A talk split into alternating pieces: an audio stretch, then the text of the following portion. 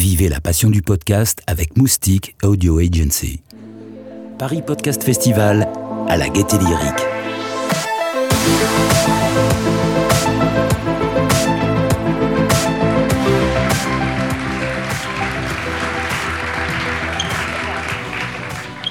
Bonjour à tous, merci d'être euh, aussi nombreux euh, avec nous cet après-midi pour euh, cette deuxième table ronde du Paris Podcast Festival. Je suis Elisa Braun, journaliste notamment pour la rubrique Tech et Médias du Figaro. Je suis très heureuse d'animer cette conférence avec nos invités. Donc Delphine Korenslup, vous êtes VP digital chez Garlin, donc à la tête de l'innovation et du numérique. Euh, Guillaume de Rachinois qui, prépare euh, les verres d'eau dont on aura besoin, euh, qui est donc PDG de Moustique, The Audio Agency, partenaire de ce festival et aussi un des acteurs historiques du podcast de marque.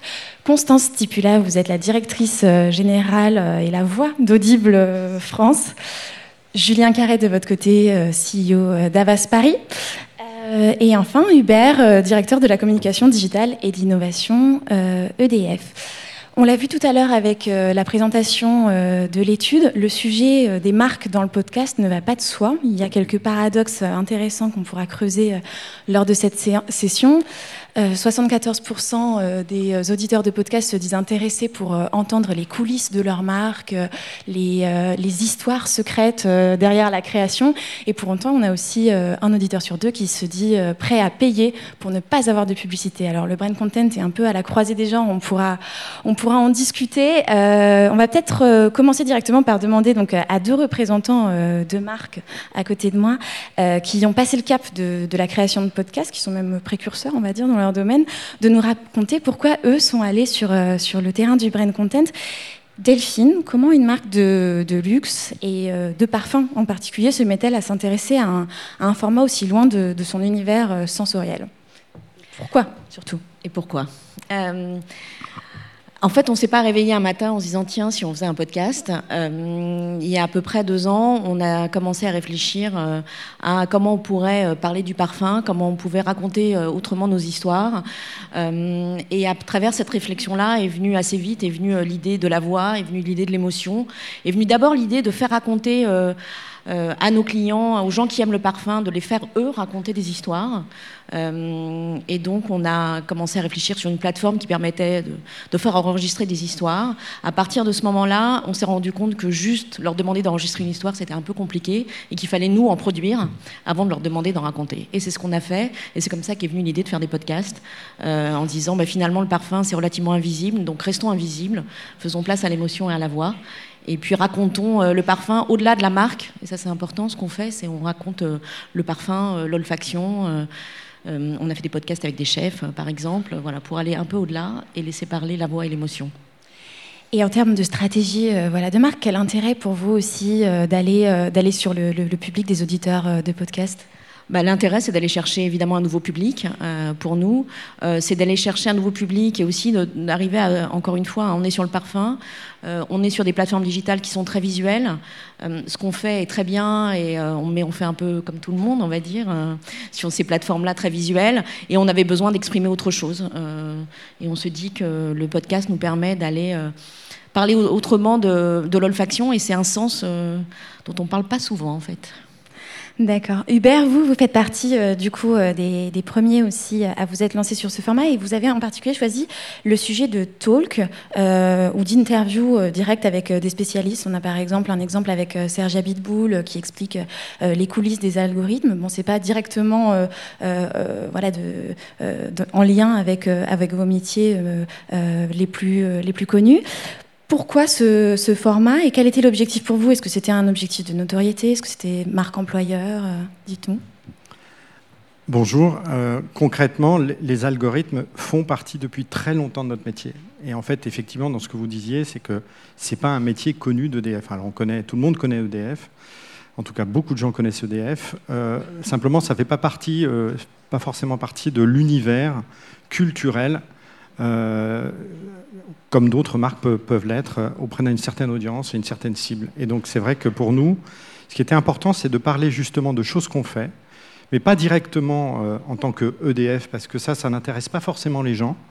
En revanche, les préoccupations, les grandes questions que se posent les gens dans la société, entre autres la transformation numérique, le poids euh, des algorithmes, on en parlera peut-être un peu tout à l'heure, toutes ces questions-là, elles sont finalement au cœur des préoccupations des gens. Et nous, euh, à travers nos métiers, finalement, on est euh, à interroger les uns et les autres, à se poser ces questions-là. Comment est-ce qu'on peut, du coup, rendre ces questions finalement à la société, aux auditeurs, et créer des contenus avec, j'ai envie de dire, des sommités. C'est quand même des gens qui sont des spécialistes dans leur domaine, sans passer trop de temps.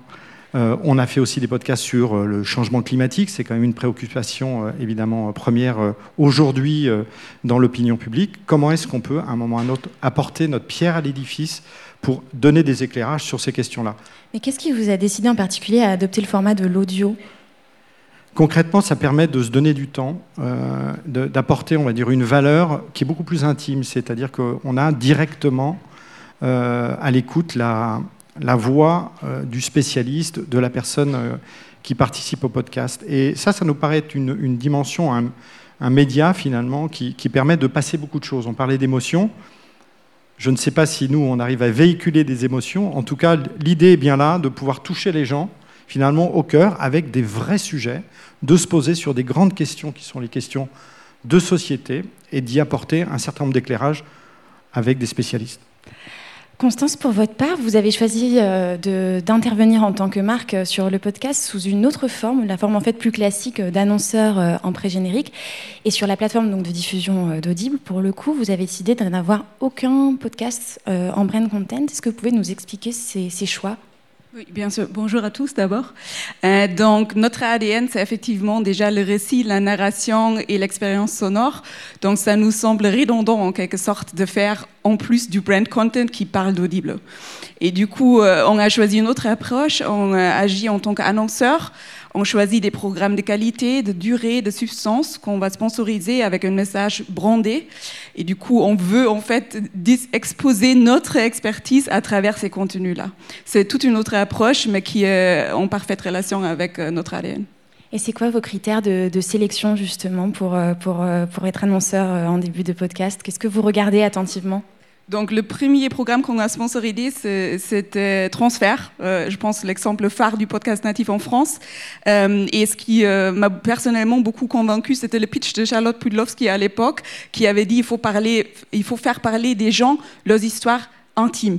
Et du coup, donner une voix au sujet, sans filtrer, sans interprétation, etc., c'était un format innovateur qu'on voudrait bien sponsoriser. Et c'est toujours la démarche aujourd'hui. C'est-à-dire, on choisit des formats qui cassent un peu, euh, euh, qui cassent un peu les règles de la catégorie, qui essayent autre chose, qui explorent euh, les opportunités de la du média.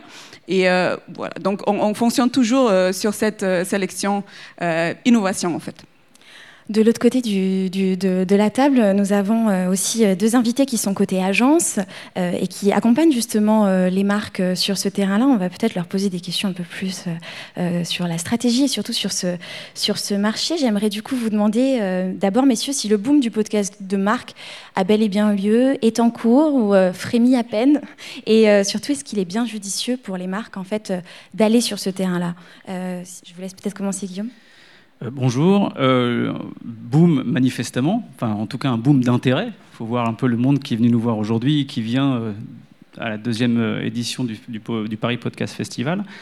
Je pense qu'il y a un intérêt évidemment pour ce format-là. Je pense que les gens redécouvrent la voix et c'est important parce que c'est ça même moi-même très étonné de voir que depuis tout petit on est bercé par, par la voix, par les contes. On nous raconte des choses, des histoires la, radio nous accompagne tous les matins en se levant euh, jusqu'au bureau. Donc communiquer par l'audio, c'était quelque chose de, naturel. Et là, les gens redécouvrent ça, euh, explorent ce, nouveau canal de, de, communication. Je trouve que c'est une bonne chose. Alors un boom je pense que le jour où on écoutera des podcasts à Varangeville, à Roubaix, euh, à Béziers, et on en écoutera de manière régulière, ça sera vraiment, on sera arrivé au, euh, à l'apogée en tout cas de ce nouveau canal. Euh, je pense que c'est le moment de s'y intéresser. Les marques ont raison de, de préempter ce, territoire parce que c'est encore un des, un des territoires qui n'a pas été exploité. On a beaucoup essoré la vidéo, le, texte, on a euh, les réseaux sociaux euh, évidemment, même si on a besoin des réseaux sociaux pour euh, communiquer sur les podcasts qui sont créés. Mais je pense que là, c'est vraiment très intéressant de voir cet écosystème qui grandit. Et nous, on se positionne là-dessus, c'est-à-dire qu'on aide les marques à essayer de trouver leur place dans cet univers du podcast et comment on, appréhende cet écosystème de diffusion. Et euh, du coup, les marques, elles viennent vous voir avec quelle demande C'est quoi aujourd'hui la demande justement de vos clients? Est-ce qu'elle a changé par rapport à il y a 10 ans? Alors il y a dix ans, elle venait pas.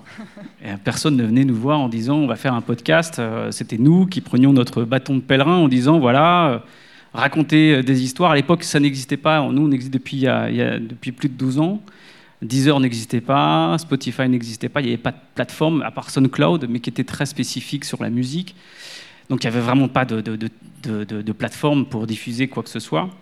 Et euh, en tout cas, depuis maintenant un an et demi, deux ans, les marques nous appellent toujours avec la même phrase. Je voudrais être le premier annonceur de mon secteur à faire un podcast. Et là, ça devient très intéressant. On leur demande mais pourquoi? Parce que euh, on voudrait faire un podcast. Et donc c'est pour ça que notre, travail, c'est de dire, bah, essayer de. Non, c'est pas, non, c'est pas suffisant parce qu'il y a des choses que le podcast se prête à certaines choses si on veut faire un podcast pour faire de la notoriété, je ne sais pas si c'est le bon, euh, si le bon format. Il y a plein de choses pour faire de la notoriété rapidement. En revanche, si on veut rentrer en communication avec sa communauté, si on veut raconter des histoires, si on veut raconter sa marque de manière euh, différemment, ça devient quelque chose qui est intéressant à traiter en termes de problématiques. Julien, je vais peut-être vous laisser la parole euh, à votre tour pour nous donner votre vision euh, de ce marché euh, du podcast et des marques et vous demander aussi si certains secteurs s'y prêtent peut-être plus que d'autres, si certaines communautés voilà, sont plus ou moins sensibles au podcast et donc représentent un intérêt pour des marques. Oui, bonjour. J'allais rebondir ce que ce que vous dites, c'est que nous, notre sentiment, c'est que on travaille beaucoup du côté des marques qui sont aussi des entreprises. on travaille beaucoup sur des sujets complexes, la marque employeur, euh, les sujets euh, d'environnement, les sujets euh, de transformation, etc. Et je trouve que le podcast est génial sur ces sujets qui sont des sujets légitimes pour les marques, mais il faut prendre du temps. Il faut prendre du temps pour raconter une histoire, pour aller rencontrer des experts, pour mettre en scène plusieurs points de vue sur un même sujet. Et à ce moment-là, le podcast devient passionnant. Nous, on dit à l'agence qu'il vaut mieux être intéressant qu'intéressé. Donc je crois lancer un nouveau yaourt avec un podcast, je suis pas sûr que ce soit le meilleur euh, média. Je pense que la télé est très puissante et ça va faire monter les ventes. Par contre, aller influencer des gens spécialisés sur des sujets d'environnement, sur des sujets d'énergie, sur des sujets d'immobilier, sur des sujets euh, d'engagement euh, sociétal et environnemental, là, le podcast prend le temps d'aller raconter des histoires intéressantes et profondes. Et donc tous les secteurs peuvent y aller sans exception selon vous? Bah, Tous les secteurs, si ils sont sur des sujets euh, intéressants. Nous, par exemple, on a fait cette année euh, des podcasts avec la Fondation Ronald McDonald. Euh, c'est un sujet d'engagement. on a 90 000 personnes qui sont allées écouter ces podcasts sans achat d'espace, juste par l'influence, parce qu'on a travaillé avec des, des podcasteurs influents qui ont choisi volontairement de diffuser ces podcasts. C'est pas du tout la même relation que je t'achète de l'audience, c'est une, relation d'influence. Et donc, euh, des marques de grande consommation peuvent aller sur ces terrains-là sur des questions qui sont, euh, à mon avis, légitimes euh, d'histoire, de profondeur, d'engagement. À mon avis, c'est ça qui est à privilégier. Je profite que vous ayez parlé d'audience pour rentrer un peu plus dans, le vif du débat, maintenant que les présentations sont faites. On le sait, pour que ce marché prenne son envol, la question des, métriques, donc des, chiffres prouvant justement l'efficacité, ou en tout cas attestant voilà, de, de, ce marché, sont au cœur des échanges. Il l'était déjà l'an dernier euh, a-t-on aujourd'hui, selon vous, selon vous, de bons indicateurs pour voir éclore un marché et pour voir aussi des annonceurs investir le sujet? Delphine, je crois que c'était un vrai enjeu pour vous. Je vais peut-être vous laisser euh, commencer là-dessus. Est-ce que, comment vous, voilà, avec Olfaplay, vous, vous mesurez euh, de manière qualitative ou, quantitative justement votre, votre retour sur investissement? C'est un peu la question quotidienne de notre président. Euh, néanmoins, c'est vrai que nous, on avait décidé quand on, a lancé l'Olfaplay, on était d'accord de faire un pas de côté euh, voilà, et d'aller tester quelque chose de nouveau. Aujourd'hui, la façon dont on le mesure, évidemment, quand on peut, on mesure les écoutes. Euh, quand on peut, on a mesuré une part de voix en fait dans le bruit et la conversation Garlin, et notamment en France. Et donc les podcasts représentaient à peu près 10% de cette part de voix, ce qu'on trouverait déjà bien, ce qui correspond à un petit lancement chez nous quand on regarde la partie France. voilà la façon dont on le mesure aujourd'hui. Vous dire aujourd'hui qu'à chaque fois qu'on fait un podcast, on vend plus de petites robes noires, hein, ce serait totalement faux. mais en tout cas, on, avait envie de reprendre le, aussi l'autorité, le leadership sur le parfum. Donc c'est pour ça aussi qu'on le fait. Et donc on construit quelque chose avec la marque, un peu au-delà de, effectivement de ce qu'on sait faire euh, très bien, qui sont euh, nos lancements de produits, nos lancements de parfums. Et là, on connaît les médias pour y arriver. Euh, donc voilà la façon dont on mesure aujourd'hui. On mesure aussi l'engagement de la communauté bien évidemment, euh, voilà, le nombre d'histoires qu'on a pu enregistrer. On a plus de, plus de 250 histoires qui sont venues euh, du GC, et donc euh, voilà, c'est la façon aussi dont on mesure aujourd'hui. Vous sortez vraiment juste des, des, chiffres autour de l'audience pure du podcast, pour pouvoir aussi les conversations hors voilà, de, de l'audio. Parce que c'était ça, enfin, l'idée de démarrage, c'est aussi de créer, entre guillemets, hein, une, une communauté des gens qui aimaient le parfum et qui avaient envie d'en parler, donc c'est aussi les métriques qu'on va regarder de plus près. Vous, Hubert, du coup, euh, vos, retours euh, par rapport à cette expérience, est-ce que, voilà, vous avez eu des retours qui vous convainquent de, poursuivre l'aventure Ou est-ce que, euh, comment vous envisagez la suite au vu des retours de cette première expérience sur le podcast? Alors, tout à l'heure, on parlait de, sujets sur lesquels il fallait passer un peu de temps pour pouvoir raconter un certain nombre de choses. Clairement, on se donne un peu de temps aussi pour, pour se dire, ben voilà, est-ce qu'on a réussi à s'installer avec des sujets qui ne vont pas être de parler d'EDF, comme je le disais tout à l'heure, mais de parler de sujets qui sont connexes à nos métiers, qui sont connexes à, ce, que, ce qui se passe dans la société. Forcément, ça va prendre un petit peu de temps. Euh, en revanche, ce qu'on sait, c'est que bon, les algorithmes aujourd'hui fonctionnent avec des. Voilà, regardent les taux de complétion. Donc euh, voilà, est-ce que finalement c'est bien écouté ou est-ce que c'est écouté qu'aux deux tiers? Ou alors euh, les, les, trois premières minutes? Toutes ces questions-là, elles sont vraiment importantes. Mais pour nous, donc on n'est pas forcément en train de se dire voilà, je suis sur ce chiffre-là, je suis sur, sur, sur, sur, tel autre. On sait qu'on a besoin, pour tester, pour avancer, pour créer un moment ou un autre un rendez-vous, et puis de l'intérêt auprès d'une audience, bah, ça va prendre du temps. Et sincèrement, souvent, on est dans la stricte performance. Depuis des années, on était dans la stricte performance. On dit, bah, tiens, je mets un ticket là, qu'est-ce qui se passe à la sortie? C'est un peu plus compliqué que ça. Et la réalité, c'est qu'aujourd'hui, on est en train de renforcer la dimension de sens à travers beaucoup de choses. Ça se passe un peu partout, évidemment, en communication et dans la société en général. Donc on est bien dans le cumulatif de la performance du sens. Essayons de regonfler un tout petit peu le sens. Et puis ça, donnera quelque chose qui sera, au bout du bout, plus efficace et qui continuera, on va dire, à séduire une audience plus large. Donc pour nous, c'est vraiment un chemin. Et ce chemin, on a commencé en juin voilà, on peut se donner encore quelques mois pour, euh, pour regarder. Ça marche plutôt bien? Du coup, vous allez voir les agences avec qui euh, vous travaillez, vous les évaluez sur euh, le, le niveau de sens qu'elles ont donné à vos podcasts? Alors nous, on n'a pas dit, parce qu'on a, on a travaillé, on a lancé nos premiers podcasts avec, avec Avas Paris, et on n'a pas été les voir en leur disant on veut être les premiers sur le secteur. on est les premiers sur le secteur. Et bim il se trouve que nous sommes les premiers sur le secteur. L'idée, ça a été plutôt de se dire, voilà, on a plein de belles histoires à raconter avec des gens euh, avec lesquels, par exemple, on fait des conférences. Sauf que le, grand public n'a pas forcément accès à ces gens-là, qui sont, comme je le disais tout à l'heure, des sommités dans leur domaine. On vient de terminer, euh, en face de, terminer un podcast avec Étienne Klein, bah, qui est à la fois sur le progrès, sur l'innovation et sur, euh, sur une dimension philosophique. Bah, typiquement, euh, l'idée, c'est de continuer à travailler, comme je disais, euh, euh, cette notion de sens. Et, le contenu me paraît extrêmement intéressant. Et pour nous, voilà, travailler avec Avas, qui nous aide à aller chercher ces gens-là et à faire quelque chose qui est vraiment du sens et du contenu pour les auditeurs, c'est d'abord ça qu'on attend. Et c'est ce qu'Avas nous propose. J'en profite peut-être du coup pour euh, passer la parole à Julien. Euh, euh, justement, comment est-ce que se passent vos échanges avec, avec les marques? Comment est-ce que vous les amenez à regarder voilà, des, finalement d'autres indicateurs, d'autres éléments qui prouvent l'efficacité de ce format? Je, pense que ce pas les mêmes métriques.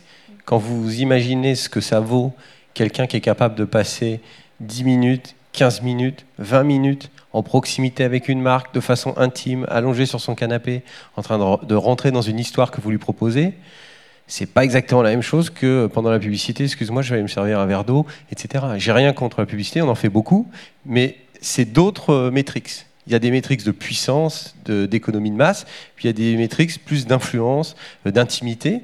Et je pense que sur certains sujets, c'est plus intéressant de prendre le temps, de rentrer en profondeur, d'avoir des gens qui, une fois qu'ils ont entendu parler de, ces histoires, peuvent les répéter, les faire suivre. Euh, et je dirais, d'une certaine façon, c'est un peu notre devoir aujourd'hui, c'est d'être, c'est de faire des choses intéressantes, d'aller stimuler les gens, et même en publicité. Euh, il ne s'agit pas de mettre un énième spot euh, triste à la télé, il s'agit de créer le spectacle. Bah, dans, dans, les podcasts, il faut créer quelque chose de profond, d'intéressant, d'honnête, avec des histoires, avec du rythme, avec du rebond, parce qu'on peut faire des épisodes. C'est ça qui est passionnant. C'est un, terrain de créativité. Pour les créatifs chez nous, c'est génial. Parce que c'est hyper simple et en même temps très sophistiqué sur le sound design, sur l'écriture, sur la mise en scène. Donc c'est un terrain de jeu fantastique pour les créatifs. Et vous, Guillaume, justement, pour rebondir, comment vous, vous amenez les marques à, penser différemment euh, leur approche sur, sur ces supports-là En fait, ils viennent avec leurs réflexes. Les marques viennent avec euh, leurs propres réflexes euh, acquis depuis une dizaine d'années sur de la vidéo. On nous demande des, taux d'écoute, on nous demande. Mais c'est pas du tout comparable. C'est pas du tout comparable. les gens s'attendent à 100 000, 200 000, 300 000 vues, comme, comme sur une vidéo sur, sur YouTube ou sur les réseaux sociaux. Mais vous l'avez très justement dit, c'est n'est pas du tout le même rapport au contenu. Il ne faut pas non plus oublier que le contenu continue à vivre dans le temps. Ce n'est pas une campagne de publicité qui va durer 15 jours ou un mois. C'est un podcast qui va être proposé et qui va vivre sa vie. Donc, nous, quand on mesure l'audience d'un podcast, on essaie déjà de s'arrêter au premier mois. Il y a un effet en général, un, effet tremplin, et, euh, le, lancement du podcast est soutenu par une campagne j'allais dire, de, euh, tout, un écosystème digital pour, euh, porter l'audience du, podcast. Mais, euh, ce n'est pas du tout les mêmes réflexes qu'il faut avoir. C'est vraiment l'engagement, le bruit. Tu parlais du bruit justement autour de la marque, c'est ça qui est intéressant. Et quel est le contenu qu'on va apporter et comment ça va nous être revenu en fait? C'est ça qui est intéressant de travailler.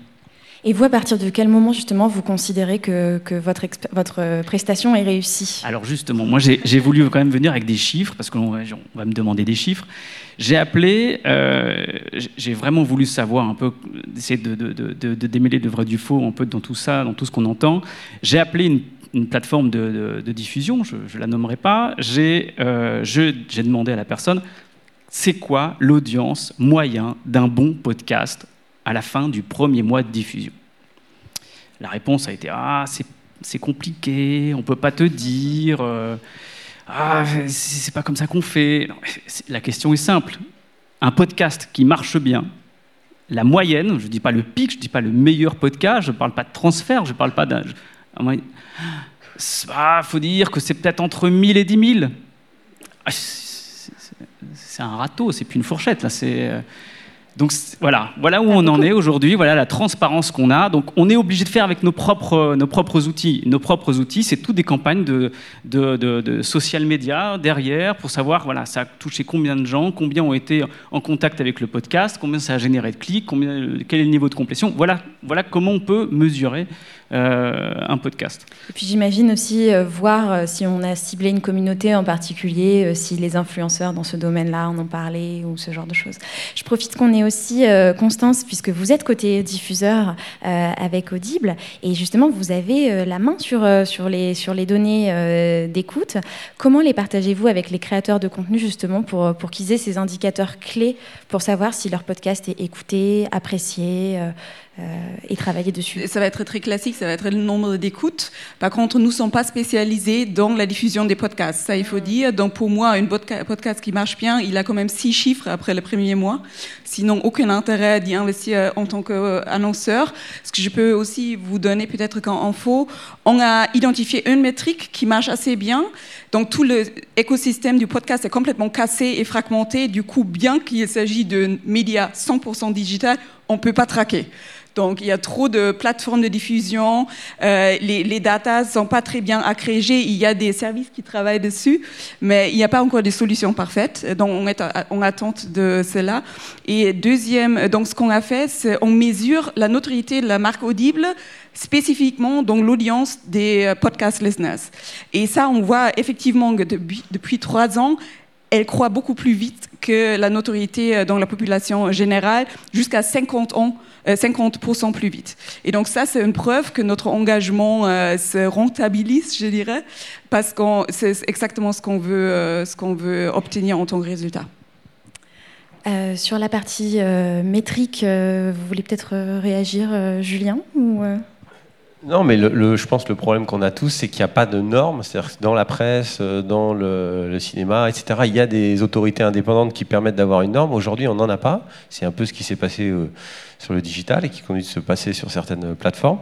Et je pense que ça nous aiderait tous d'avoir un minimum d'objectivation de la performance. Après, nous, on fait aussi beaucoup de podcasts pour des marques qui payent la production et la diffusion et qui, la, qui hostent sur leur propre plateforme. Donc on peut mesurer la façon dont les gens euh, l'ont écouté, mais dans tout le domaine ouvert des plateformes, c'est très très compliqué pour nous d'avoir une, euh, un métrix clair sur l'audience et l'influence.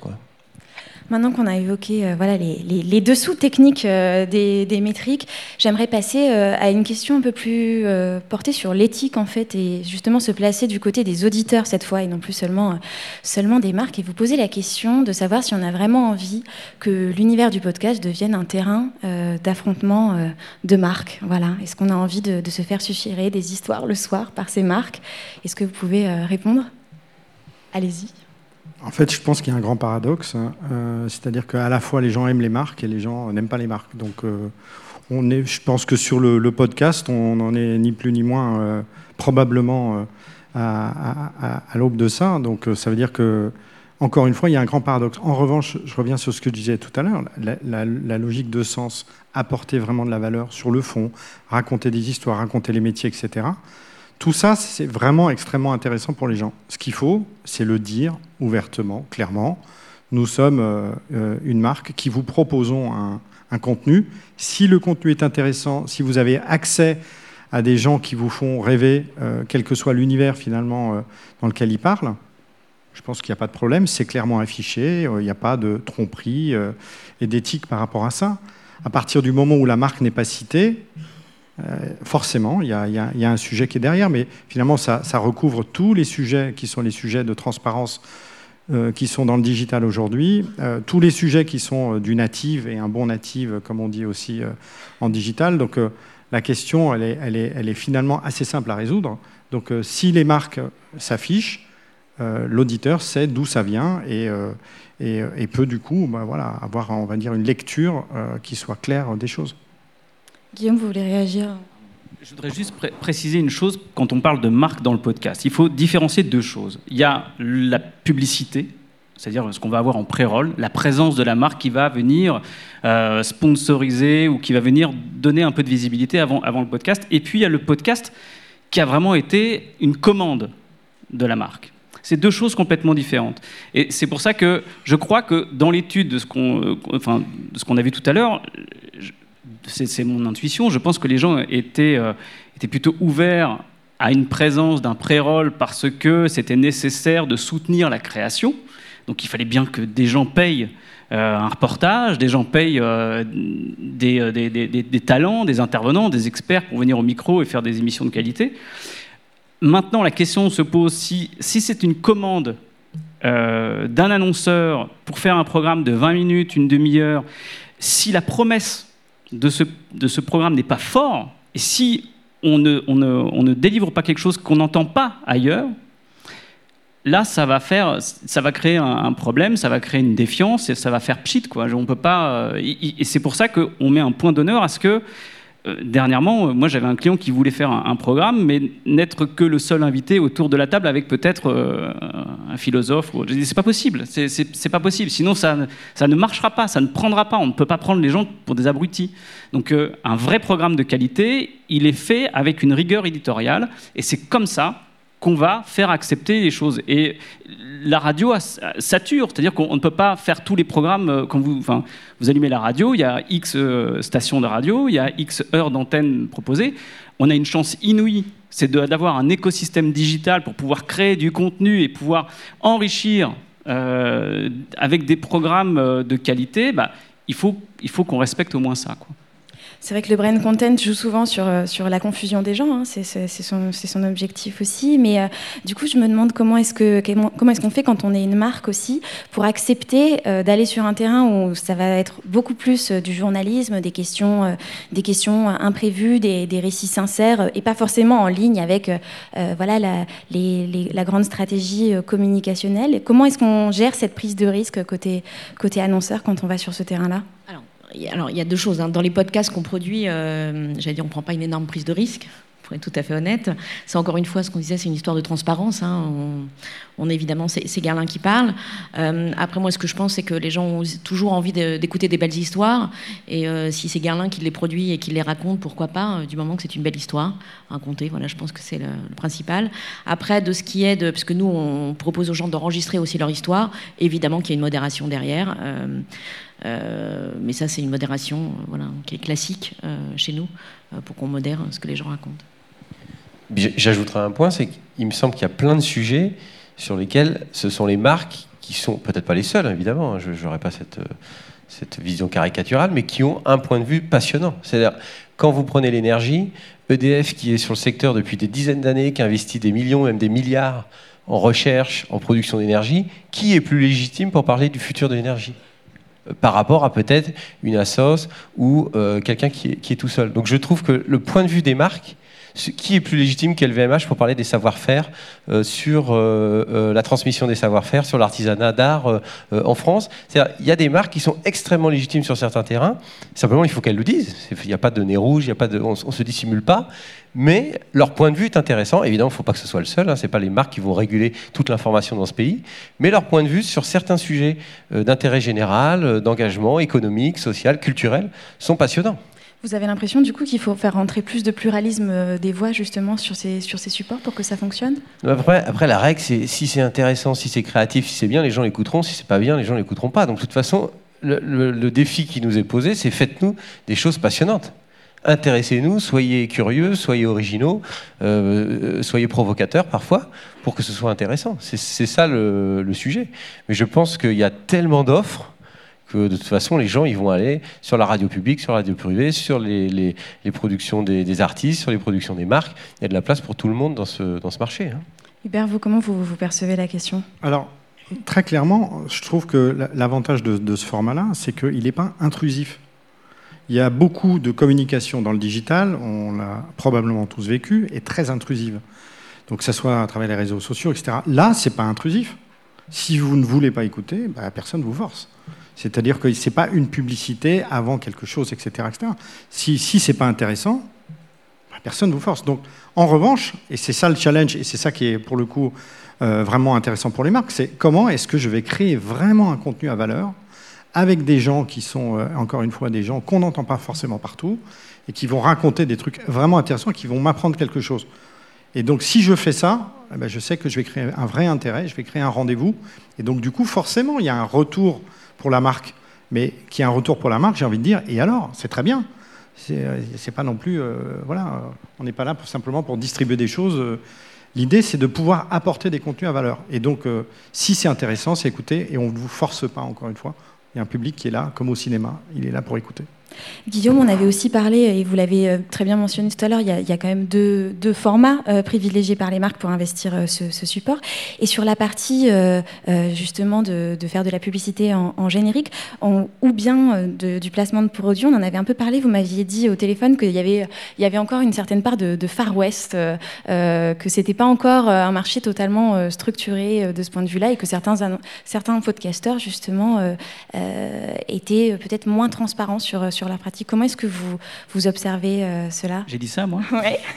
Euh, non, c'est clair que le. Enfin, je, parlais de Far West parce que euh, c'est tout nouveau. Tout le monde essaye de planter son drapeau un peu sur tous les territoires, avoir des communautés, essayer d'attraper de, de, telle ou telle communauté avant les autres. C'est vraiment le, Far West du producteur aujourd'hui du podcast.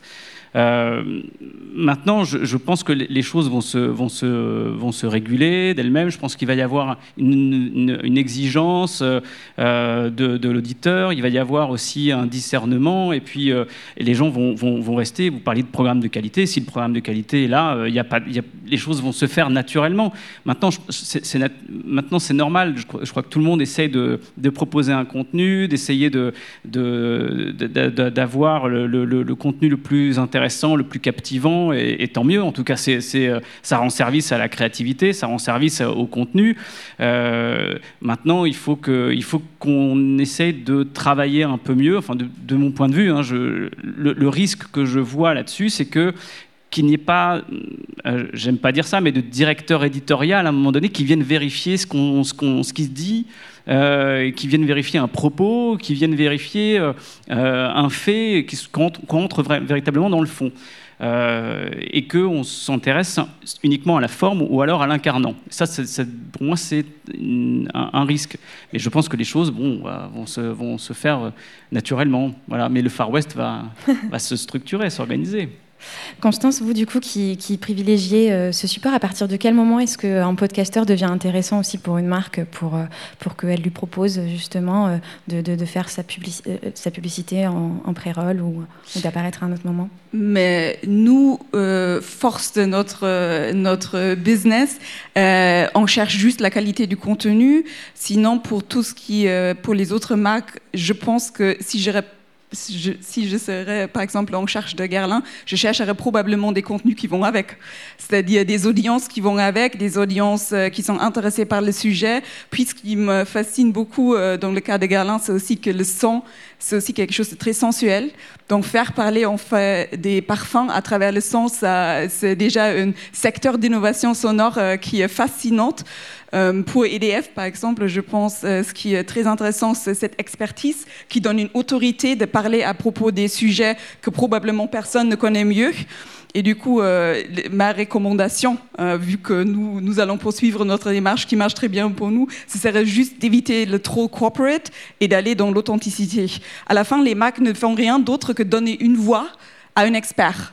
Et donc, c'est aussi une sorte de sponsoria. Ça va pas être le PR manager qui va prendre la parole, ça va être un expert qui parle, par exemple, de, du futur de, euh, de l'énergie. Euh, et donc, euh, c'est une forme de sponsoria un peu caché, plus malin, plus intelligent, qui, qui, je pense, qui a toute sa justification. Pour ouvrir peut-être euh, un peu euh, le débat maintenant sur euh, comment vous voyez, vous, l'avenir en fait du, podcast pour les marques, j'aimerais aussi parler de, la question du rôle croissant des plateformes et de, l'impact que ça pourrait avoir sur, sur votre travail. Hubert, Hubert vous m'en aviez dit beaucoup de choses. Est-ce que vous pouvez nous en dire plus? Et nous restituer un peu oh, le fond de vos enjeux là-dessus sur les plateformes, bah, très concrètement, je crois que c'est ce qu'on disait effectivement, c'est que bah, le digital se structure. Il y a encore plein de choses qui doivent, euh, qui doivent être structurées. On parlait de la difficulté d'agréger des données, euh, de travailler en transparence de ce côté-là. C'est vrai que ça peut difficilement continuer comme ça très très longtemps. Pourquoi? Parce que tout le monde va à un moment ou à un autre se dire tout ça c'est bien gentil, je ne sais pas où je vais, je ne sais pas qui écoute, je ne sais pas si j'écoute un petit peu, beaucoup, euh, passionnément. Donc c'est clair qu'il y a un moment, il va y avoir un phénomène d'érosion si ça ne se structure pas. Et la, logique des plateformes, comme on l'a vu euh, par ailleurs, et, aujourd'hui encore tout un tas de, travail à faire euh, pour, pour, structurer les choses euh, dans le digital, on a besoin de structurer les choses, c'est ce qu'on disait tout à l'heure.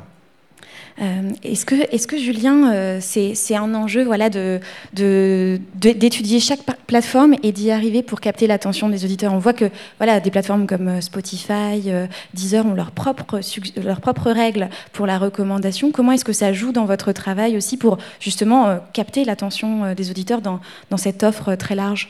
Je pense que tout le monde aurait intérêt à travailler ensemble pour définir des règles. Là, on, va participer comme d'autres à une, réunion de la, RPP. Je pense que voilà, le, fait qu'on soit capable de s'auto-réguler dans le secteur entre plateformes, euh, marques, euh, médias, hébergeurs, etc., pour réfléchir à la façon de structurer les ingrédients, ça sera nécessaire parce que les directions de la communication vont nous dire c'est quoi le retour sur investissement. Ils vont avoir des questions de leur, leur président qui vont tomber en rafale en disant c'est bien gentil votre programme, mais qu'est-ce que ça fait?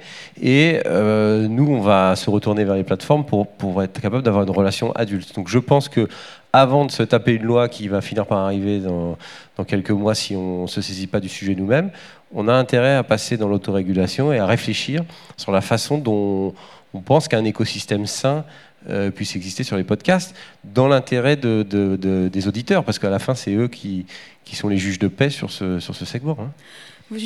J'ai juste quelque chose à rajouter sur les plateformes. Euh, c'est un secret pour personne. On voit des, plateformes qui, euh, se concurrencient un peu avec euh, la fiction. il y a beaucoup de monde. Il y a beaucoup de monde, mais c'est très bien. J'aime bien quand il y a du monde là où on commence à voir euh, pointer une sorte de danger quand on fait du brain content, c'est que si on a une plateforme dont la politique et le business model reposent sur des contenus originaux et qu'on laisse en contenu libre uniquement des contenus de brain content ou des contenus de podcasteurs indépendants qui font ça dans, dans leur coin et qui sont très contents et c'est très bien d'avoir ces plateformes de diffusion. Qu'est-ce qui va se passer? Est-ce que, les annonceurs vont venir nous voir en disant eh, il vaut mieux être sur Deezer, sur Spotify, sur Apple, sur Magellan, sur Sibel, parce que la qualité de l'audience est comme ci, comme ça? Est-ce qu'on va finir par fournir un catalogue de contenus accessible gratuitement, mais au final, ça va être euh, un catalogue de marques qui auront proposé leur contenu euh, la, question doit se poser. Il faut qu'on travaille avec ces plateformes-là. Il faut qu'on sache un peu plus euh, sur leur stratégie. Il faut qu'on en sache plus parce que nous, on va avoir un, vrai problème, un vrai souci à un moment donné. Est-ce que, est-ce qu'on, nous aussi, on va proposer une exclusivité de contenu d'un programme qu'on aura fait avec une marque, qu'on aura vraiment travaillé. Est-ce qu'on va le proposer en exclusivité pour l'un ou pour l'autre? Est-ce que ça veut dire qu'il euh, va y avoir euh, un traitement éditorial à donner et à, pencher plus à droite ou à gauche en fonction de la plateforme, il y a vraiment un, sujet qui, va se, se, présenter à nous à échéance de six mois, hein, pas plus. Profitons d'avoir du coup euh, la représentante d'une plateforme pour nous répondre sur ces sujets de transparence. Donc pour moi, c'est pas un souci pour le brand content en fait, parce que ce que vous cherchez, je pense, c'est le reach, c'est-à-dire une de maximiser l'audience, et donc aucun intérêt pour vous, je pense, d'aller en exclusivité avec un service particulier, plutôt euh, avoir une reach max euh, et maximiser les supports. Donc pour moi, je, je vois pas la problématique. Je vois cette problématique plutôt côté côté fiction originale, etc. pas tant pour le brand content je précise alors, je précise une chose, c'est que si on, donne une exclusivité à une plateforme plutôt qu'à une autre, évidemment, on va demander de la contrepartie. Cette contrepartie, elle peut se traduire dans une visibilité sur un bandeau en recommandation ou alors en nouveauté. C'est en ça que je, dis qu'il faut faire attention aussi. Les algorithmes, on parlait des algorithmes aussi sur, sur, la, sur les auditeurs qu'on va toucher, euh, se posent voilà, cette question-là de se dire, est-ce que si j'écoute que des podcasts qui parlent de sport, qu'on a une marque qui va proposer un super podcast qui parle d'énergie, est-ce que je vais être euh, confronté, est-ce que je vais voir ce podcast arriver sur mon bandeau parce que je n'écoute que des podcasts de sport? Comment vous vous débrouillez justement vous pour, euh, euh, pour, naviguer dans ce jeu un peu de complexité algorithmique et pas vous retrouver, ouais, sortir du lot, et pas vous retrouver caché dans, un placard de, recommandations D'abord, ça a été le cas aussi pour, pour des partenariats, par exemple, quand c'était euh, sur le digital avec des médias classiques. C'est-à-dire qu'il y a un moment, on était partenaire et puis on était au euh, au fin fond de la cave. Donc forcément, euh, ça contente personne. Et au bout d'un moment, le partenariat, normalement, il s'arrête assez rapidement parce qu'on fait la, on fait l'édite des courses et on se dit bon ben voilà, le résultat n'y est pas, la qualité n'y est pas, le produit n'y est pas. Donc pour en revenir, on ne va pas revenir sur ce débat de, pardon, de, de produits qualitatifs. Sur les algorithmes et les plateformes, il semblerait que sur les réseaux sociaux qui, qui, qui, euh, qui, existent maintenant depuis quelques années, ce sujet des algorithmes ne soit pas encore complètement réglé. Donc euh, c'est vrai qu'on l'a plutôt devant nous. Ce qui est dommage, c'est qu'on soit toujours obligé de passer par des lois pour un moment ou un autre dire il faut légiférer pour dire ben voilà, il faut équilibrer, il faut rendre transparent ces choses-là, et que le système n'arrive pas à se réguler. Il est clair qu'on risque d'avoir assez vite les mêmes problèmes que voilà qu'on vous pousse un choix qui n'est pas exactement celui que vous vous souhaitez, mais qui va être celui finalement du voilà de, ce qui est mieux économiquement pour un pour une plateforme plutôt que pour l'auditeur. Justement, Delphine, vous c'est intéressant parce que dans votre stratégie de, diffusion, euh, vous n'avez pas attendu voilà, que, le secteur s'autorégule et vous avez pris les devants en créant votre propre plateforme de diffusion euh, pour Alpha Play. Euh, est-ce que vous pouvez revenir sur cette stratégie pourquoi vous, vous l'avez adoptée plutôt que de se fier seulement à des plateformes On n'est évidemment pas que diffusé sur notre plateforme, sinon on aurait un petit reach, il hein, faut être honnête. on est diffusé sur ensemble les plateformes. Juste pour revenir évidemment sur... C'est très compliqué pour nous aujourd'hui la, la complexité, la multiplicité multiplication des plateformes, bien évidemment.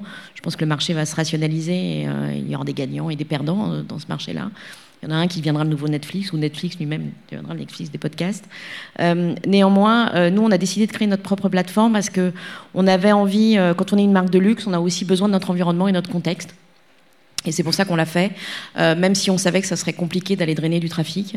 Euh, néanmoins, on s'est dit c'est pas grave, on a besoin euh, d'avoir notre environnement, nos, images, nos histoires dans une plateforme, Garlin, et puis de créer notre communauté, même si, parce qu'aujourd'hui on fait partie des marques, mais comme beaucoup de marques, dont les communautés sur, Instagram sont sur Facebook, donc elles sont pas chez nous en fait, hein, elles nous appartiennent pas, et on aimerait bien en avoir un tout petit peu aussi chez nous. Euh, voilà pourquoi on l'a fait, même si on est évidemment diffusé ailleurs. Et puis il y avait l'idée d'enregistrer, hein, n'oubliez pas, nous il y avait l'idée d'enregistrer les propres podcasts, et ça il fallait qu'on crée la plateforme pour le faire. Euh, voilà pourquoi on l'a fait. Euh, est-ce que c'est difficile de voilà d'évoluer alors que, que, cet écosystème change, se ferme de plus en plus, crée euh, ses, propres règles, euh, parfois en, moins de six mois, soit euh, le temps qu'il faut au moins pour développer un projet de, saison de podcast conséquent? Je ne sais pas c'est divisé. Il y a un petit côté, les radios libres en ce moment, ça foisonne de partout et on ne sait pas très bien comment ça va se rationaliser. Il peut y avoir un phénomène de masse avec des très grosses plateformes qui domine. Ça, c'est un peu le modèle Netflix, euh, Canal et les autres. Il peut y avoir aussi un, phénomène qu'on a vécu euh, avec les régies Interdéco il y a 20 ans, c'est de segmenter des plateformes par typologie de sujet, de passion, d'expertise, et on ira écouter la sélection éditoriale d'une plateforme avec laquelle on a beaucoup d'affinités. Donc, je suis pas sûr que ce soit la seule voie, la voie de la puissance. Il peut y avoir vraiment une voie de la la segmentation assez fine sur des, sur des thématiques ou auprès de gens qu'on euh, avec lesquels on se sent en affinité. Et euh, je pense qu'il faut, assumer un peu le côté expérimental du moment qu'on vit. En ce moment, on essaye des trucs, il y a des choses, on ne sait plus si faire 10 000, 100 000 ou 1 million, c'est bien. On, fait, on est un peu dans le moment où, on a du retour sur expérience. Je pense qu'il faut aussi féliciter les marques qui osent y aller euh, en ce moment parce que ce n'est pas, pas très rationnel. Euh, mais Pourquoi c'est pas très rationnel bah Parce qu'on n'a on a, on pas les critères totalement objectifs, on n'a pas 10 ans de retour sur expérience pour savoir euh, les comportements d'achat, les comportements d'influence qui viennent derrière. On a des premiers retours qui nous montrent que c'est, euh, quand c'est très écouté, c'est très puissant, c'est très puissant en termes d'affinité, de, conviction, notamment sur des sujets complexes. Je reviens là-dessus, ce que je disais tout à l'heure. Quand vous êtes pour l'armée de l'air en train d'expliquer les métiers, bah, rentrer dans l'histoire d'une opération extérieure pour voir comment se fait la solidarité entre un sergent, un caporal, voir comment euh, les métiers sont interdépendants les uns des autres. Euh, avoir huit minutes, une fiction et de le raconter euh, de façon profonde, c'est un peu plus puissant que juste une annonce ou une, bannière. Donc il y a des sujets qui vont demander cette sophistication-là. et je pense que voilà, on est en train d'essayer de, de, tester des choses et, et on a des premiers retours plutôt passionnants. Donc c'est, on en avait parlé justement un peu par, par, téléphone, mais sur, euh, sur l'avenir du podcast, voilà, est-ce que vous pensez que ça va sortir euh, de, de cette communauté euh, plutôt de niche hein, aujourd'hui, plutôt CSP, 25-35 est-ce que, est-ce que vous pensez que ça va se diffuser ou au contraire, est-ce que vous pensez qu'il faut accepter voilà, que, que ce soit ça et, et, par contre après miser sur des podcasts, comme vous disiez, plutôt de com interne Moi je trouve que les, les, signaux sont assez puissants pour qu'on se dise que ça va monter. C'est le pari que faisait Yves Delfrat ce matin qui présentait l'étude qu'on vient de faire, l'étude exclusive sur, le, sur les auditeurs. Il y a 9% des Français, c'est entre 2 et 3 millions, donc c'est déjà c'est pas un phénomène euh, totalement minoritaire, ça commence à être un phénomène euh, fort, et les gens qui écoutent écoutent beaucoup. Donc c'est aussi des gens qui sont très curieux, qui sont curieux sur plein de sujets. Euh, c'est des super consommateurs de médias, super consommateurs de réseaux sociaux, super éclectiques dans leur choix. Donc c'est pas du tout des gens qui écoutent que des sujets de niche sur la tech, sur le genre, etc. Et euh, quand on sait que par exemple à Singapour, il y a deux Singapouriens sur, euh, enfin un sur deux qui, écoutent des podcasts, euh, certaines villes américaines c'est un sur trois, on voit bien qu'il y, a énormément de place pour que ça grandisse. Ça a pratiquement doublé en, deux ans. Donc je pense que ça va devenir très puissant. Après, est-ce que ça va continuer à être très segmenté ou est-ce que vous allez avoir un, podcast TF1, entre guillemets, c'est-à-dire qui essaye de faire des audiences très larges sur des grands événements populaires? Difficile, difficile de dire. Là. Vous, Hubert, euh, en prenant du coup votre, votre regard de, directeur de la communication d'un groupe, euh, est-ce que vous voyez aussi l'avenir euh, du côté toujours bah, de, de s'ouvrir en fait au public extérieur qui ont pas forcément, qui connaissent pas forcément vos métiers dans l'algorithmie, ou est-ce que vous le voyez aussi comme une opportunité de, de faire de la communication interne de, Est-ce que c'est des, des, des, secteurs que vous souhaitez Un peu de tout. Un peu de tout. On, met les podcasts à disposition des salariés. Ils sont sur notre euh, intranet social. Donc il y a 130 000 personnes qui sont potentiellement euh, voilà, capables d'écouter ce qu'on fait. Ce n'est pas que pour l'externe, c'est aussi une façon d'apporter de la valeur ajoutée euh, bah, aux salariés. Donc c'est très important. maintenant, l'avenir, très concrètement, c'est ce qu'on disait. On teste des choses. On a fait à chaque fois qu'il y a euh, des nouvelles choses, ou en tout cas des choses qui émergent, parce que on va dire que le podcast, c'est pas non plus complètement nouveau, d'une certaine manière, il y a une sorte d'accélération et d'engouement, mais enfin voilà, il semblerait que depuis quelques dizaines d'années presque, j'ai envie de dire, il y a des choses qui ressemblent à ça. Donc euh, au fond, l'idée, c'est de, de, pouvoir tester des choses, euh, d'essayer d'affiner, parce que voilà... on a des retours aussi qui nous disent tiens bah, ça serait mieux de faire ci, de faire ça pour être plus efficace, pour être. Donc on va évidemment continuer. Et puis, euh, j'ai l'impression que le, sujet, euh, c'est une demande de la société, finalement, de créer, euh, quand on dit de la transparence, c'est-à-dire d'ouvrir, de rendre les entreprises plus, plus accessibles. Et donc, c'est évident que pour nous, les gens ne nous connaissent que à travers un certain nombre d'activités. Il y, a, beaucoup de choses. Il y a 250 métiers dans l'entreprise, euh, des métiers qui sont très féminins aussi. Et donc, on aura forcément euh, des thématiques qui vont adresser ces publics-là. Pourquoi? Parce qu'on a des choses à raconter qui sont intéressantes. Et donc, euh, je pense qu'on va pouvoir explorer avec tout un tas de chaînes thématiques, l'innovation, les sujets plus corporels, les sujets plus marque employeur, pour apporter des sujets intéressants aux audiences. Guillaume, vous, sur l'avenir justement de, votre activité, comment vous, le voyez évoluer? Alors, euh, en, fait, l'avenir du podcast, je pense qu'il va évoluer aussi avec, euh, avec la, data et la technologie. Euh, et je pense qu'on va arriver aussi sur du contenu hyper personnalisé ou en tout cas hyper contextualisé. Aujourd'hui, on est sur un podcast qu'on va poster sur des plateformes et on va aller toucher certaines personnes. Je pense que dans cinq ans, euh, on va euh, pouvoir avoir dans certaines voitures la possibilité de nous recommander un podcast parce qu'on est à côté du château de Chambord et qu'on a une marque qui a fait un très bon podcast autour du château de Chambord et que c'était le, c'est le moment de l'écouter en famille ou alors à travers un quiz et autres. Donc je pense que la technologie va, va faire en sorte que ces podcasts vont évoluer aussi, euh, tout en étant aussi exigeants sur le, sur le contenu éditorialement. Et, euh, voilà, je pense qu'on on va arriver à, cette, à cet autre écosystème au-delà de cet écosystème de plateformes et d'hébergement classique qu'on connaît aujourd'hui. Puis on avait parlé des enceintes connectées aussi, mais ça, les enceintes connectées, ça joue aussi sur, euh, sur la diffusion euh, du support audio. Euh. Bah, les enceintes connectées, oui, c'est indéniable. On va, on va demain, enfin, je lisais, je ne sais plus dans quelle étude dernièrement, que maintenant, les recherches Google se font maintenant de plus en plus vocalement. Donc à la maison, une enceinte va nous dire est-ce que tu veux écouter euh, tel podcast qui concerne euh, euh, l'énergie parce que, parce que je t'ai entendu dire que, ou alors parce que tu as demandé beaucoup, enfin, il y a beaucoup de requêtes sur l'énergie. voilà. Est-ce que ce serait pas intrusif pour le coup C'est encore, ça c'est, on verra, ça, pose, un, autre souci. Mais en revanche, on est partenaire du château de Chambord, donc on peut faire un podcast là-dessus. Ah, bon, avec plaisir. Euh, donc oui, les enceintes connectées, évidemment, c'est un autre système. Et on attend évidemment avec impatience l'onglet podcast dans Google. On attend plein de choses qui doivent arriver et qui vont euh, faire en sorte que l'usage, la consommation du podcast rentre vraiment, vraiment euh, avec une démocratisation la plus grande. Après, il ne faut pas oublier non plus qu'il y a aussi euh, beaucoup de choses qui se passent autour du, j'allais dire, d'un lobby entre guillemets du temps d'écran. Hein, euh, et voilà aussi pourquoi ça se développe aussi euh, la voix, le son, les podcasts. Parce qu'aujourd'hui, il y a beaucoup de gens qui, qui luttent contre ça. D'ailleurs, on a de plus en plus de notifications sur nos téléphones hein, pour nous notifier notre temps d'écran. Et d'où l'avènement des assistants vocaux, voilà, des GAFA qui s'y mettent. Parce qu'aussi, ils savent que le temps d'écran pour eux, ça va être une complexité à gérer. Et donc, ils s'orientent et ils investissent beaucoup dans dans la voix et dans le son. du coup, justement, en tant que représentante des GAFA aujourd'hui. oh, merci. Non, peut-être pas tous, euh, Donc, euh, je, je, voudrais juste résumer qu'en fait, l'essor du podcast natif et euh, dernier symptôme, c'est certainement l'essor du podcast brand content.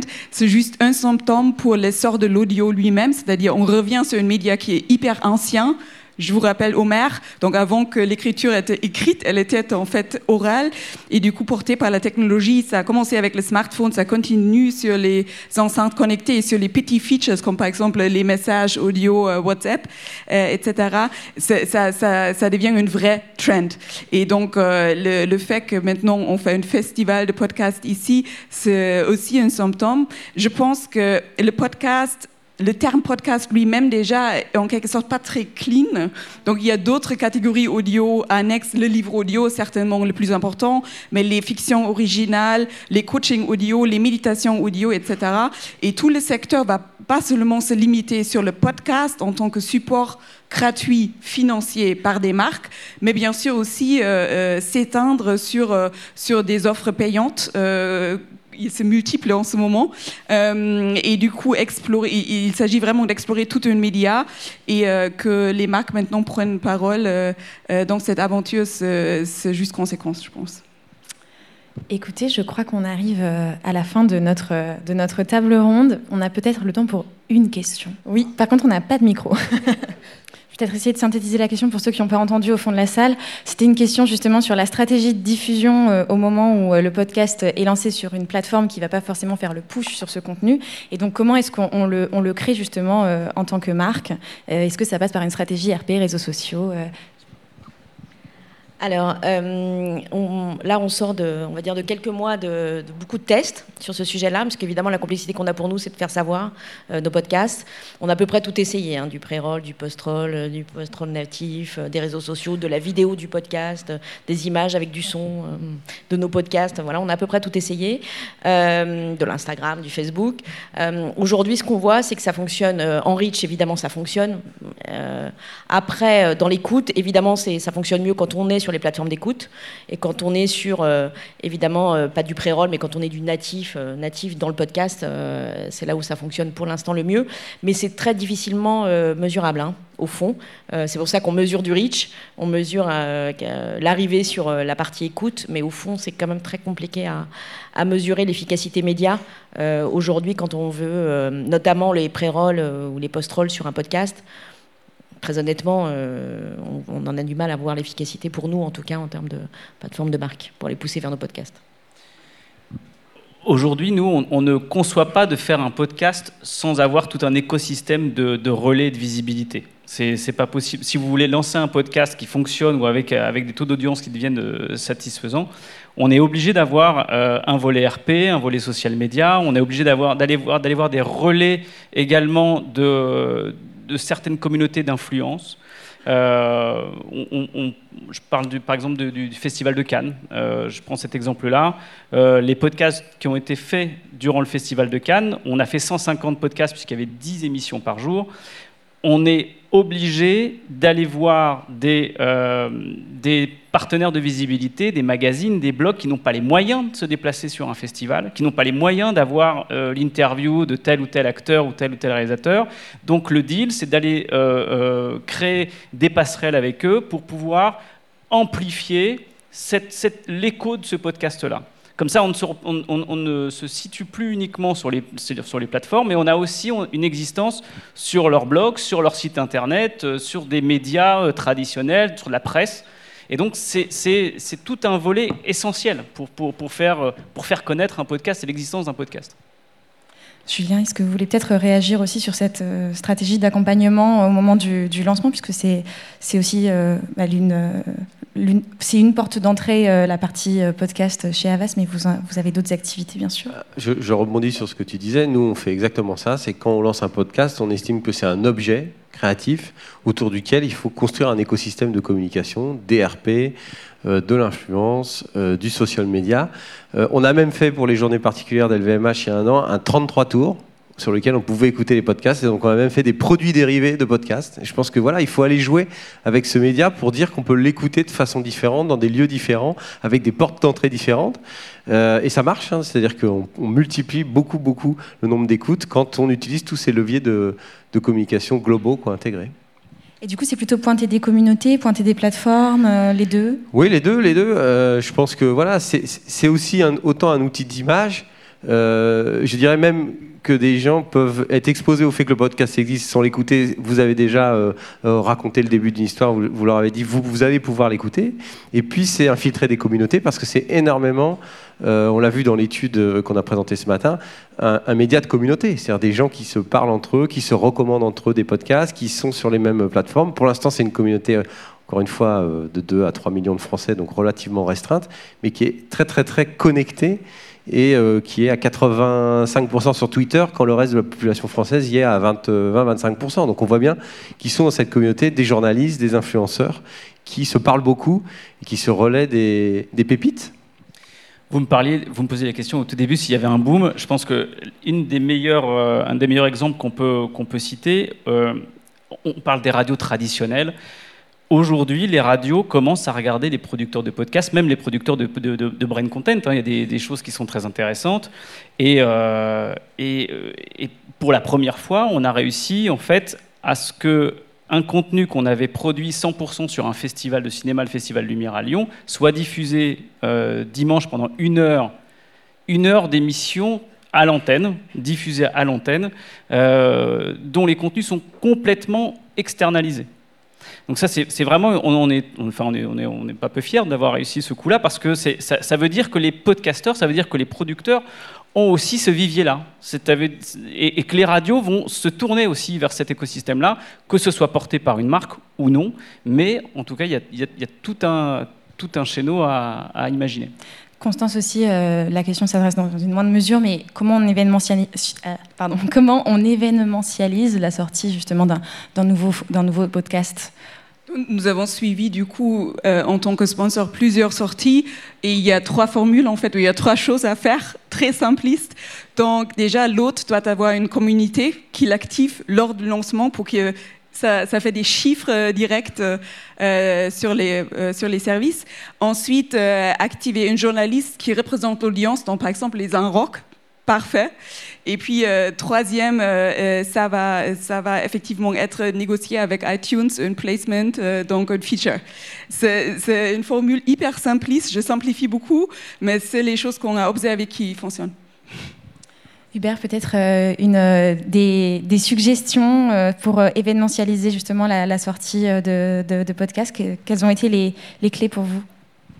Alors nous, on s'était aussi appuyé sur un événement. Par exemple, quand on est à Vivatech, je vous parlais tout à l'heure de, podcasts autour de l'innovation et, d'histoires de start-upers, mais sur leurs échecs, sur leurs difficultés, sur ce qui a généré pour eux ce qui était le début d'un succès, euh, bah, on, se saisit d'un événement, par exemple, pour aller, chercher, euh, pour aller chercher des contenus intéressants. Et évidemment, autour de cet événement qui crée déjà une caisse de résonance importante, ça nous permet de, lancer un, podcast autour, entre autres, des startups et des innovations. Est-ce qu'il y a d'autres questions dans la salle? Une deuxième question? Il y a un rang question là. Ceux du fond, désolé, on ne pourra pas.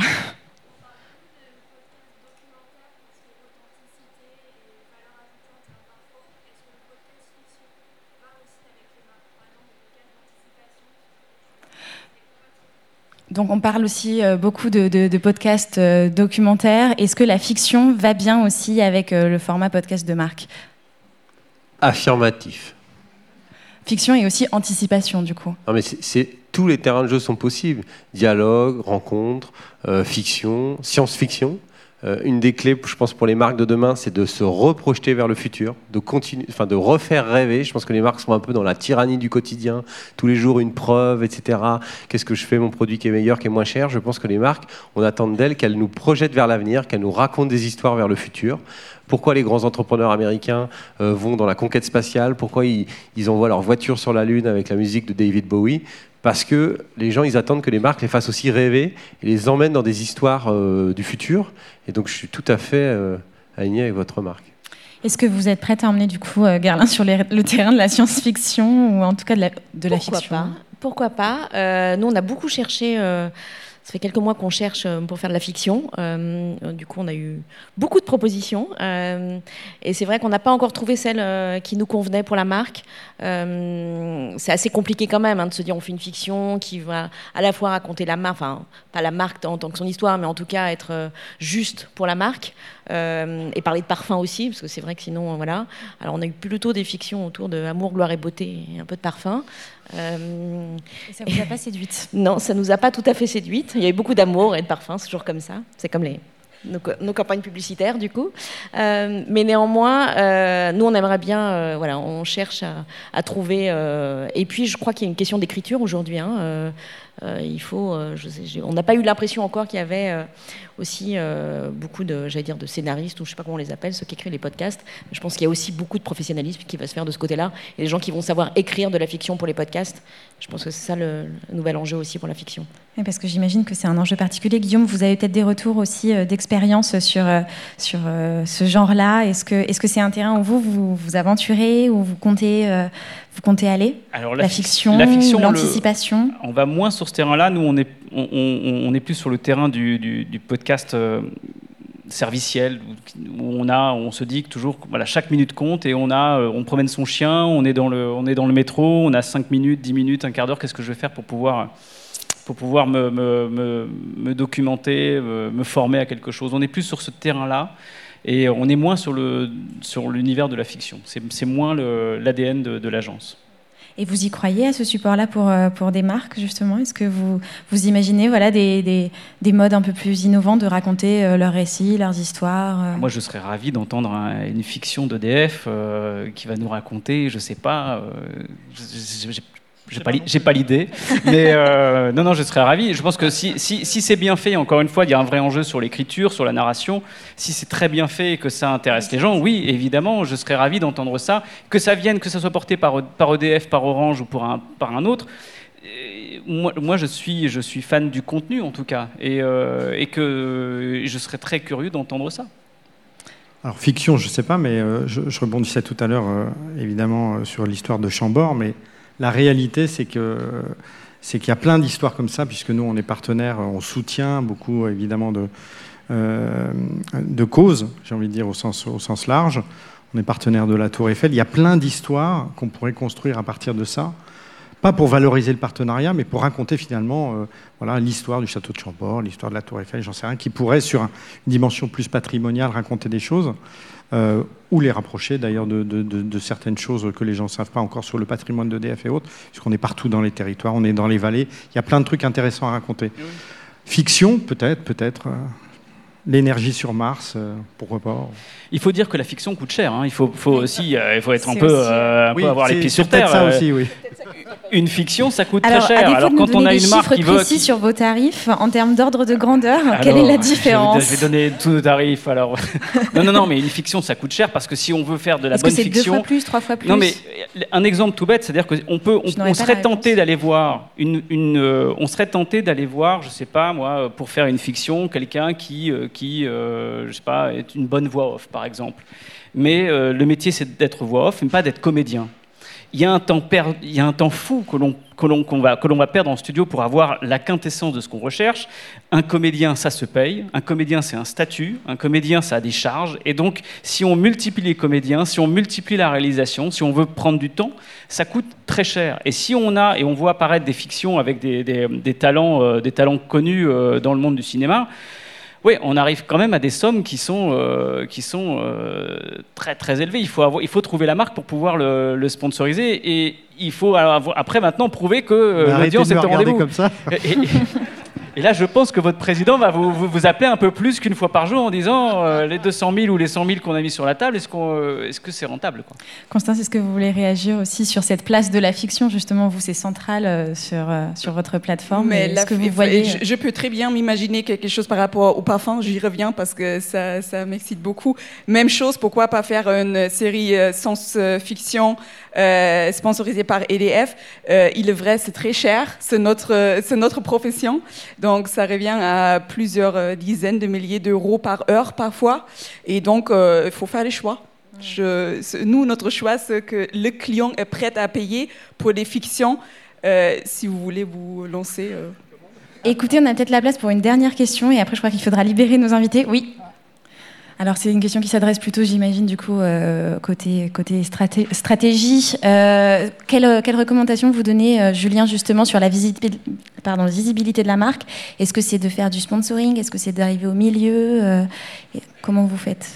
Moi, je crois beaucoup à la contextualisation de la, de la com. Donc je pense que soit si vous faites du sponsoring, il faut vous mettre avec des sujets qui sont légitimes pour vous, avec lesquels vous avez de la connivence je trouve que même dans l'achat d'espace, même dans le sponsoring, pour qu'il soit pas trop intrusif, il faut être connecté. Je vous prends un exemple. Si vous achetez un magazine de montres parce que vous êtes fan de montres, s'il y a des publicités pour les montres, vous avez le sentiment qu'elles vous rendent un service. En tout cas, elles sont pas trop perturbantes. Donc je pense qu'il faut essayer de trouver quelque chose qui soit juste par rapport au contrat d'écoute et quand c'est des podcasts natifs des marques, ben, elles apparaissent comme producteurs, elles apparaissent au début, à la fin, elles sont citées dedans, elles sont citées sur la page sur laquelle elles sont hostées. Donc je pense que c'est assez évident l'attribution euh, à la marque. Ça peut être dans le nom du programme aussi.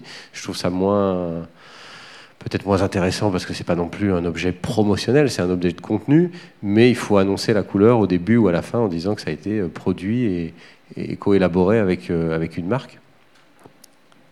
Constance, vous lirez Écoutez, bah, je crois que je crois qu'on a respecté les timings. Merci beaucoup euh, à tous pour votre écoute. Et merci à nos invités pour euh, leur temps et leur retour. Paris Podcast Festival, écoutez, vous verrez mieux.